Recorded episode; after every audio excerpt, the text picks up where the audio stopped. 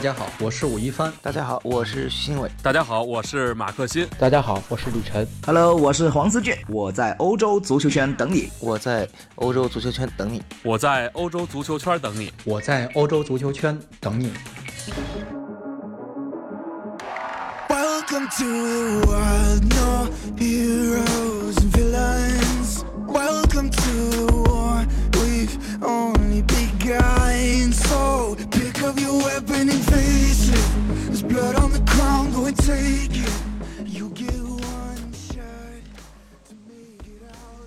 大家好，欢迎收听《翻看西甲》，我是武一帆。最近想必大家也都发现了，西甲啊，这个呃，最后几分钟进球特别多啊，就是大家所说的绝杀和绝平。呃，这绝平这个词儿很多人不喜欢啊，这是一个愣造出的词汇，但是呢。呃，也没办法，因为这个没有别的特别好的，呃，更贴切的创造发明啊，就是绝杀啊，这是一个也不知道它的起源在哪儿啊。绝平只是在最后时刻扳平比分，呃，是一个比较省略的说法啊，咱们就这么说吧啊，这种现象是非常普遍，最近啊，从。这是四轮之前啊，因为中间有一个一周双赛啊，连着呃一周大概十天之内打三场比赛啊，这个很密集的赛程，呃，中间有一些非常啊惊心动魄的比赛，就是在最后一分钟，呃，其中呢有几个比较严重的受害者，咱们先不说比较这个比较得力的这个球队啊，巴伦西亚是之前呃这个赛季可能是。八十分钟之后进球最多的球队啊，包括在欧联杯、在国王杯，包括在，呃，这个联赛都有啊。他最经典的就当然不说这个欧联杯之前国王杯，呃，大逆转对赫塔费啊这个比赛，呃。比较惨的啊，有这么几家，呃，总是在啊最后时刻丢球，总是在七十五分钟之后丢球。因为，呃，常看球的呃同学可能知道啊，比赛其实是分段的，就是基本上是十五分钟一段，就是上中下，呃，这个一个半场可以分成上中下三个小节，基本上是，呃，后十五分钟，就是七十五分钟到九十分钟这段时间。哎，我们称为尾声是吧？一般称为，就这段时间其实是，呃，教练在进行战术调整的一个非常重要的阶段了。因为，呃，一般来说啊，教练在没有首发阵容没有特别大的这个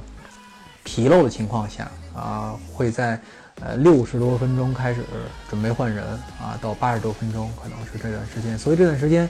呃，可能发生意外情况比较多。有些球队是擅长打。呃，这个开局的，哎，有些球队是擅长打这个结局的，呃，有有很多球队啊，就这一次赛季，这个西甲有很多球队显露出来是不太擅长打这个啊后边，就是从呃六十分钟到七十五分钟，七十五分钟到九十分钟这段时间是，呃不太擅长打的啊，就是咱们所说的总是虎头蛇尾，谁呢？就是最近几轮啊输的比较惨的比利亚雷亚尔。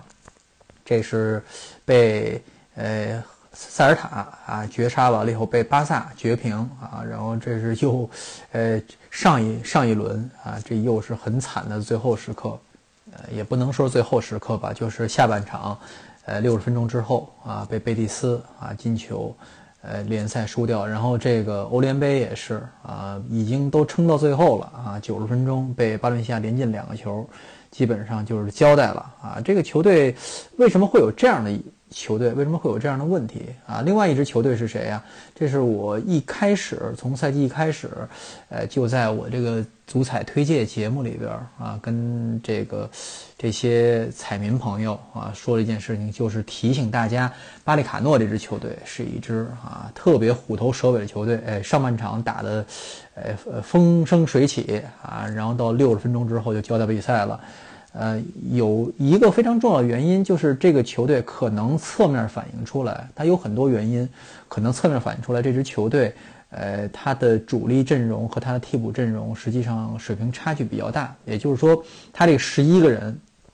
是好使的，或者说是他这个开局的战术设计是好使的，呃，但是呢，啊，换上来这些人啊，在踢同样的这个阵容，或者说是换套打法就不行了啊。这实际上是两套两个两个套理论，一套理论是人不行啊，就是只有十一个人好使，呃，多这个备用那十二、十三、十四都不行啊。上来以后就给大家添堵，但是呢，呃，这十一个人又不能死撑九十分钟啊。呃，另外一个一套理论就是战术，就是只设计了呃这个。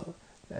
开场战术啊，就是比如说我要控制打比赛，但是打控制型的这个足球，像比利亚雷尔，然后但是呢，面对对方的这个后程发力啊，比如甚至后程发力的这些球队，比如赫塔费啊、马竞啊，踢得非常非常吃力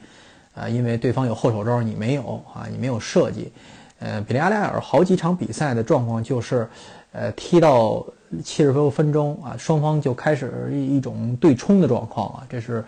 呃，因为比利亚雷尔本身它的这个锋线配置就是这么一个配置啊，它并不是一个真正说是打，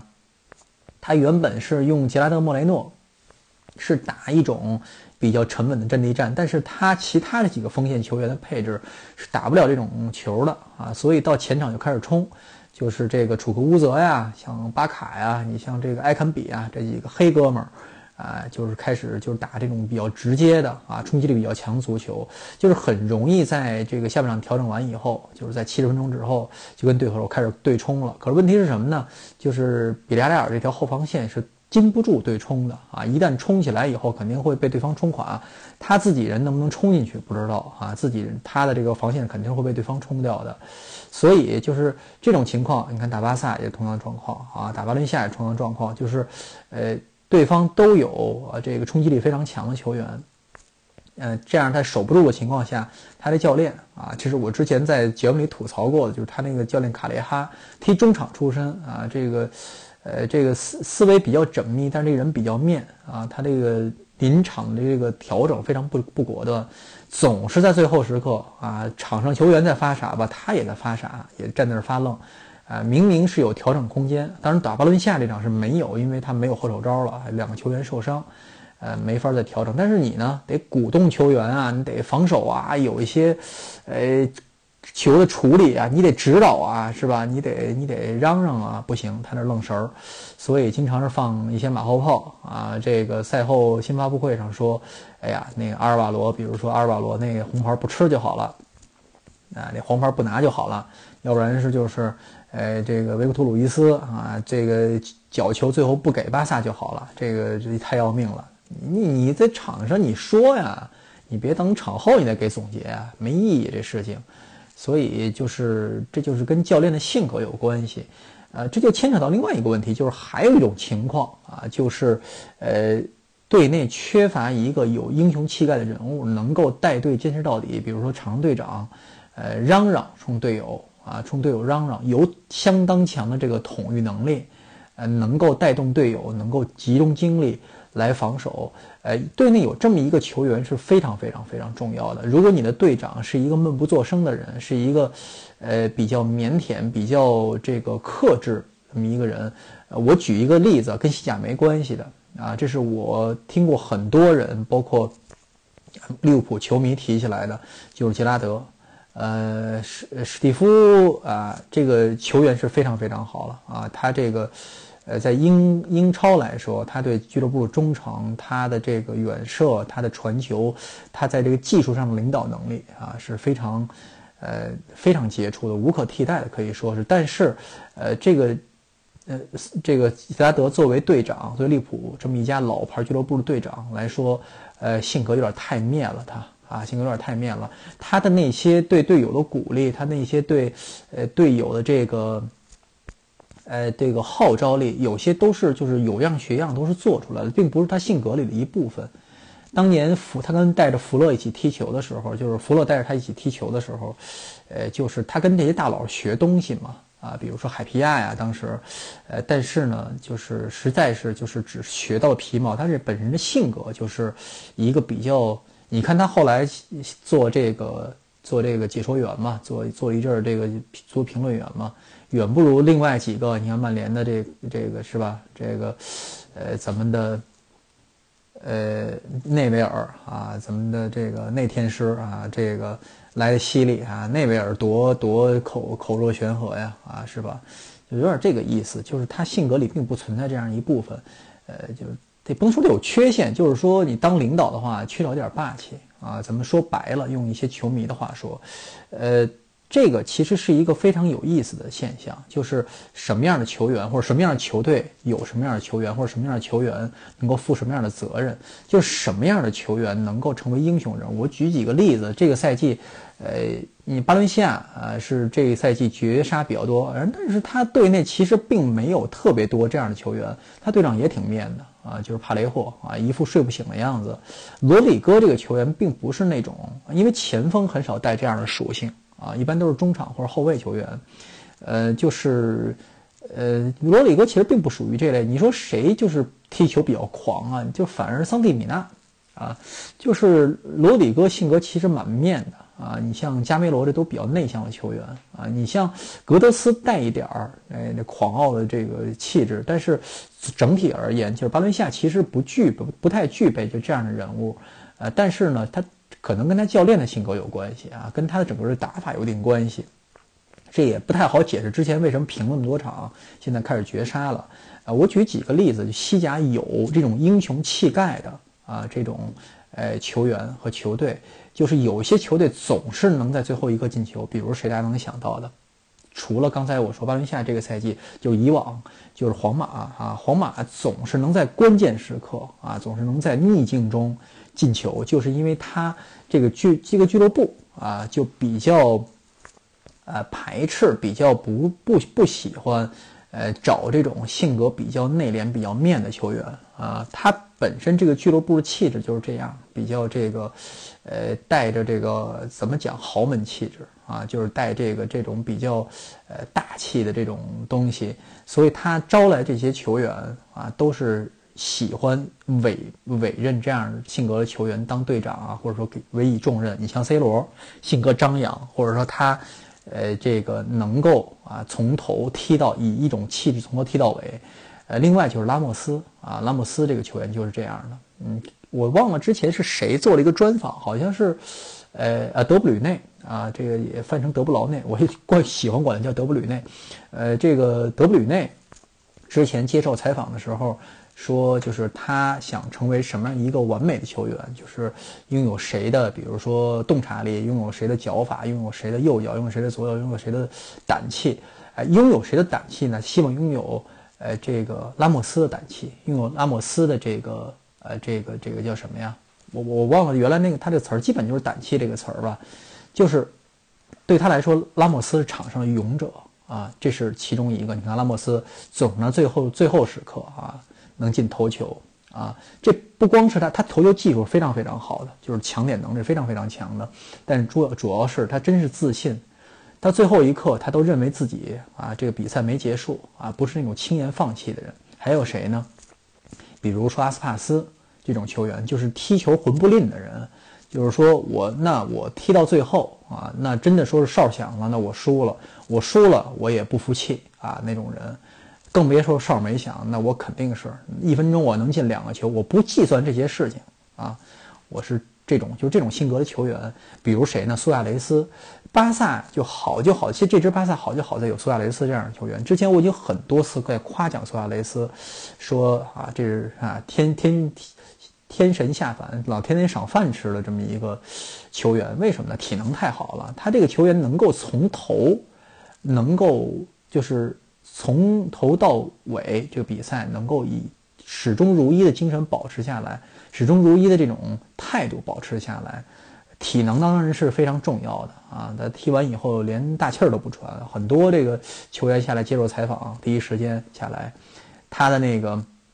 有氧的那个阶段完了以后，他使劲他在倒气儿啊，口水也上来了，汗也下来了。就是这种啊，不断的得这个深呼吸才能把这个话说出来。但是苏亚雷斯从来都是特别，哎，淡定的啊，这个吧，确实天天生神力，但是这个，呃，也是啊，这个人具备这样的一个气质，就是从头坚持到尾，所以大家总能看到苏亚雷斯在最后一个一直在吐槽，四十分钟踢踢丢了一个必进之球，五十分钟踢丢必必进之球，第九十分钟时候啊，一个非常漂亮的球啊，把比分改写或者说是，哎决定胜局的这么一个球员啊，以往有没有这样的球员？就是说有没有球队缺乏这样的球员？你比如之前我说过，我觉得毕尔巴鄂很难保级一个主要原因就是说这个球队里缺乏一个。因为阿杜里斯这个赛季出场太少了，其实阿杜里斯也是带这样气质的球员，就是，呃，一个呃，这种老家伙啊，有这种有气质的人，呃，但是呢，就是首先，呃，他队内还另外有这样的球员，就是劳尔加西亚，你看这样的这个老老先生们是非常重要的，这种老将是非常重要的。其次是毕尔巴鄂，其实这个球队自带有这么一个，哎，从头拼到尾的这么一个气质啊，这是在。呃，加里塔诺成为主教练以后，把这种气质激发激发出来了啊！这是一个，呃，无关技术水平啊，无关技术水平啊，有关于这个男子汉精神的这么一个，这么一个论题。你别觉得这个东西不科学，这东西其实非常科学的，因为它，呃。关系到什么呢？关系到你的这个，比如说，呃，托巴胺的分泌啊，关系到你肾上腺素的分泌啊，关系到很多你，呃，能够提高、提升你自身运动机能的一些内分泌的一些事情。另外就是什么呢？比赛的集中力，啊，这是非常重要的，就是这是体育心理学的一部分啊。你像贝利斯之前有过一个女的心理医生做心理指导的啊，也就是说，怎么让球员在场上尽可能的。呃，就是比如说一些性格比较不稳定的啊，比较容易就产生这个挫败感的一些球员，怎么让他摆脱这种挫败感？怎么让他充满自信的去踢球？有一些脾气容易急躁的球员啊，容易吃牌儿啊，呃，怎么能让他摆脱这？这是非常重要的啊，这是一种科学。所以自带英雄属性这些这些球员其实是非常难得的。呃，皇马为什么我说刚才我说他是一一个就是。呃，愿意委任这样的球员为这个队长，嗯，并不仅仅说是他本身这个球球队因为豪门气质，并不是我是皇家如何如何，跟这没关系，跟他一九七零年代的一个球员有很重要的联系。这个球员叫华尼托，很多人知道这个球员，但是说从来没看过他踢球，因为什么呢？他并不是像比如像迪斯蒂法诺呀，像这个，呃，像什么这个。呃，什么普斯卡什啊，像 C 罗啊，你甚至像劳尔，不像是这一类的球员，就是他技术，踢球非常优雅，技术进过什么特别关键的球。他既不是皇马历史上最伟大的射手，也不是皇马历史上最，呃，关键在某一些年某一个年代最关键的这个这个核心人物球星。但是问题。皇马有一种精神叫华尼托精神，就是这是鼓励着之后每代球员去呃奋勇前进的这么一个精神，这是被皇马呃立为这个这个立队之本的这么一个啊这么一个精神力量，叫华尼托精神。什么叫华尼托精神？说白了就是拼到死。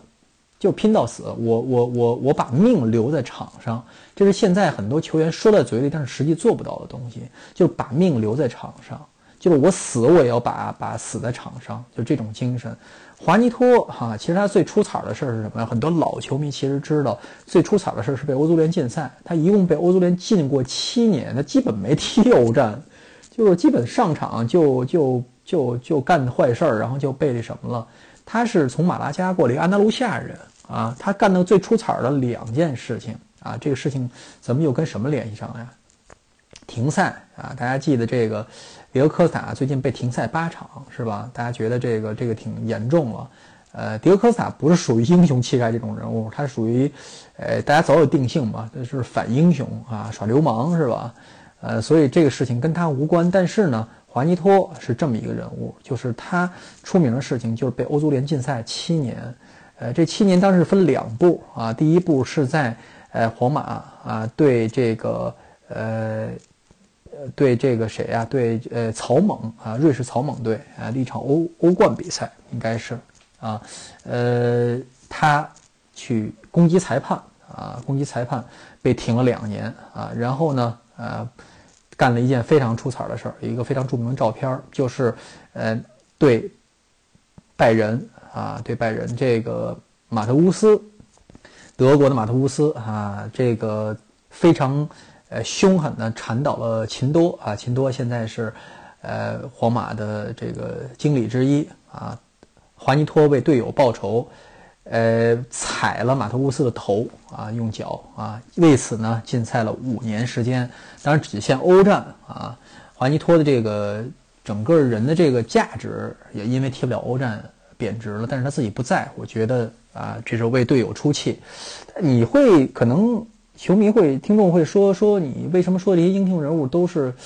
经常诉诉诸于暴力？其实经常是这样，就越是有领导能力。的人，他投入度越高，就是说我我我不知道大家从事什么样的工作，因为不同的工作会有不同的这种投入度。工作有些工作是不需要投入度的，比如说你需要就是比如做行政工作，你需要就是八面玲珑，跟人打交道，呃，就是需要保持就是警觉，比如需要保持这么一个机敏度。呃，不太需要投入，你一旦投入进去，就就容易出问题。你比如说，脾气来了呀，或者说如何如何。那有些工作，有些工种是需要投入度的，比如司机啊，啊，这是最起码的这个东西，你需要非常集中精力啊。这个，呃，包括什么呢？写作，你看我我们写稿，经常是一种，呃，写着写着进入一种忘我的状态啊，人投入进去了啊，一气呵成，这个东西是需要投入度的。就是你一旦这些球员进入角色，在比赛中一场非常激烈的比赛，他投入度高的话，容易忘我，容易干出一些就是呃让人觉得这个不理性的事情啊，就因为呃投入度过于高啊，引起某一些动作引起他肾上腺素上来了啊，就是呃冲动吧，咱们讲话就是冲动吧。哎，华尼托就是这样的人物啊，他被停七年这事情，因为是有，有张可群，但是他这个声明是有一个呃这么一个限定，就是在欧战啊，他并不是，呃停的最厉害的。之前我在一期节目之前那期节目里，我跟大家说过关于停赛的事情，就是，呃，一九六零年代曾有这么一位，呃，那个是呃是谁？对，叫科尔蒂索啊，科尔蒂索当时是被停了二十四场联赛啊，被停了二十四场。是萨拉戈萨的球员啊，他当时是，呃，铲断了这个马竞球员科拉尔的腿啊，呃呃，对不起，科亚尔，科亚尔的腿。一九六四年，他被停了二十四场比赛，当时的处罚是非常非常严厉的，对于这种，因为当时确实是，呃，这种，呃，对于这种暴力犯规啊，有一种比较。近乎于这个叫什么呀？刑法的一种处罚，跟现在还不太一样啊。现在当然大家踢球也文明多了，也干净多了。你像马拉多纳那个时代也是，马拉多纳就是腿被踢得伤痕累累的，还能依然能够带球前进，也非常不容易。呃，跟这个 刚才说被铲断腿的这个科亚是马竞，马竞这个之前提格科萨之前还有一个自己老前辈啊，也是被停过停停赛场次比他还多。谁呢？就是现在西蒙尼的助教啊，这个，呃，布尔戈斯啊，这个现在这个长得很像摇滚歌手野人的这位，以前是马竞的门将啊，阿根廷人。呃，布尔戈斯呃那场比赛是呃干倒了马洛卡的呃西班牙人的前锋啊，西班牙人的前锋这个呃这个塞拉诺啊，当时他呃还不是马竞的守门员，他是马洛卡的守门员，他当时是。呃，出击锤倒了啊塞拉诺，而且还对倒地不起的塞拉诺还骂了骂了人，骂了他的这这句话还真是上那那天咱们探讨的这关于骂人的事情，他这这句话还真是啊骂了对方的娘，呃，但是呢啊这个事情是塞拉诺反映给似乎是裁判的，裁判反映给仲裁委员会啊，仲裁委员会觉得这个事情是比较严重，处罚他十一场停赛。但是这个事情似乎是我查一下史料啊，没有依据啊，既没有任何其他人听到，裁判也没有听到，也没有录音啊，也没有这个，呃，这个当时电视转播画面也没有，呃，对口型也没有这个读唇这一说，所以这个事情成为悬案。呃，另外啊，比较有名的啊，这个停赛，呃，就是啊谁呢？啊，可能很多人看过这场比赛，大卫纳瓦罗。呃，这是发生在西甲，呃，这个我刚开始工作啊，当记者没几年的时候啊，巴伦西亚打国际米兰，呃，这个巴伦西亚那一场淘汰了国际米兰啊，国际米兰这个在最后时刻在场上，好像是马切纳，我记得是啊，被这个呃被弄倒了，被谁弄倒了我不记得啊，这个反正是被弄倒了，然后呃就场上出现混乱了啊，大卫纳瓦罗当时没上场。呃，这是一个不年纪算年轻的吧，啊，替补的中后卫，冲上来一拳倒在了就是布尔里索的鼻子上。当然，国际米兰的这个后卫布尔里索啊，布尔里索其实是个局外人，他并没有特别积极的参与这个争这个争吵，结果一拳就被打断鼻梁啊。当时非常经典的一个画面就是一群国际米兰的球员在后边追大卫纳瓦罗，谁也没追上。呃，科尔多瓦还有另外一个人飞铲。呃，这个戴维纳瓦罗啊都没有铲到啊，谁也没想到一个中后卫跑得比 比谁都快，呃，这个事情最后严重到什么程度？就是，呃，当时呃国际米兰的替补门将托尔多堵着呃巴伦西亚的这呃巴伦西亚的这个，因为他还是在呃客场在梅梅萨利亚踢这场比赛，堵着这个主队的更衣室要揪戴维纳罗出来要要揍他。但是这个事情最后被警察平息了，这是我，呃，职业，这是我就是记者职业记者生涯见到就是看直播可能是最混乱的一场比赛，就是在西就是在西甲球队参加比赛最混乱的一场比赛。其他你包括后来的一些比赛，真的都不如塞维利亚德比啊，都其实那么回事儿，都在控制之下。虽然有一些很混乱场面，可能有人，但是那场比赛真的是。印象太深了，因为中间有很多非常经典的镜头，大家可以去回忆一下。后来维纳尔罗确实当天晚上也是说自己就是血上脑袋了啊，他后来拍了一些呃自嘲自嘲暴力倾向的一些这个广告片儿，很搞笑的。他是被处以七个月禁赛，当时欧战啊七个月禁赛，呃后来就转会了，呃被租借到莱万特去了，后来就去莱万特踢球了啊，职业生涯也没太再好过，但是呢。呃，这哥们儿确实留下了恶名，就是，呃，什么？但是你说这样的人是英雄人物吗？跟华尼托比当然是差远了，是吧？呃，这个偷袭，他从背后过去偷袭人鼻梁骨，这是肯定是，肯定是不对的，很下作的做法。但是呢，呃，不排除有一些莽汉啊，李逵也算是英雄啊，李逵也算是一类英雄。武松、鲁智深是吧？鲁智深三拳打死镇关西也算是英雄好汉。所以这个事情往往是跟。肾上腺素相关的啊，所以大家不要小看自己的身体的这个化学条件能力，还是非常强的啊。呃，自己审视一下自己有没有暴力倾向，好吧？本期翻看西甲就到这里，谢谢大家，咱们下期再见。